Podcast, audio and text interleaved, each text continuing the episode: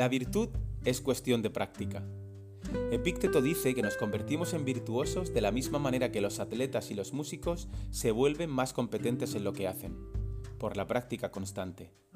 Bienvenidos al episodio 17 del podcast Meditaciones Estoicas, la versión en español del canal del mismo nombre dirigido por el profesor de filosofía del City College de Nueva York, Massimo Pigliucci. En cada episodio se compartirán reflexiones y pequeñas dosis de la sabiduría de los antiguos filósofos estoicos de Grecia y Roma. Puedes encontrar el original en inglés en anchor.fm barra Stoic Meditations y en cualquier plataforma de suscripción. Las reflexiones de hoy provienen de Epícteto, en Discursos 1, 4, 20.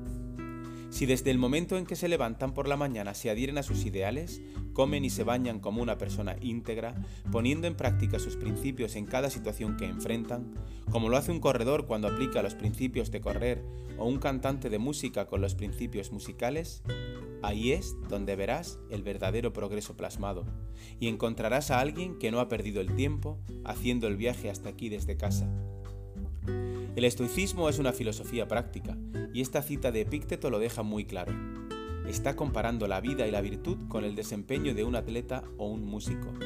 Llegas a la virtud de la misma manera que llegas a la Super Bowl o al Carnegie Hall, mediante la práctica.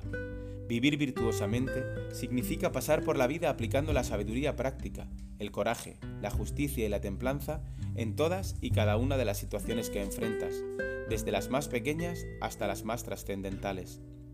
Es cierto que a menudo oímos hablar de la virtud casi superhumana de personas como Catón el Joven o Nelson Mandela, pero el resto de nosotros también tenemos ocasiones para convertirnos en mejores personas todos los días y varias veces al día.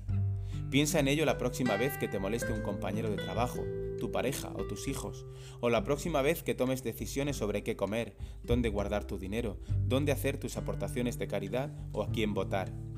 Todas estas son oportunidades para poner nuestros principios en práctica, para convertirnos en un mejor ser humano paso a paso. Gracias por haberte unido a esta nueva meditación estoica. Estaremos de vuelta con un nuevo episodio muy pronto, si el destino lo permite, por supuesto. Si te parece adecuado, conveniente y útil, puedes dar visibilidad a este canal suscribiéndote y pulsando el botón me gusta.